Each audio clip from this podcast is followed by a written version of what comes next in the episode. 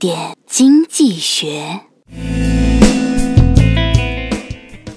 一位女士咨询律师问：“我已婚，在北京有套房，那么我想把这套房子送给弟弟一家，可是过户费太高了，怎么样才能少点呢？”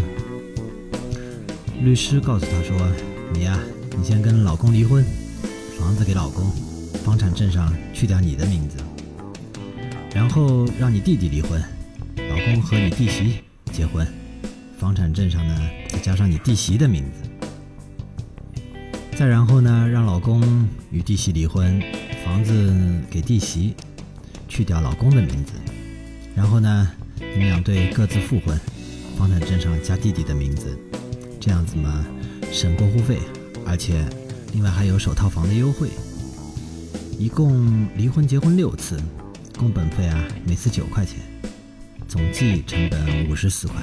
那么，单从经济学来看，假离婚买房确实很诱惑。想想看，省下的几十万要赚多久？如果能想办法省出来，自然是求之不得的事情。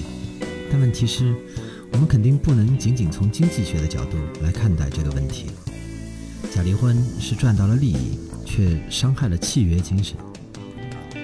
婚姻属于社会契约的一种。当相爱的两个人在婚姻登记申请表上签字宣誓的时候，我们就应该理解婚姻的真谛，保持对婚姻的忠诚。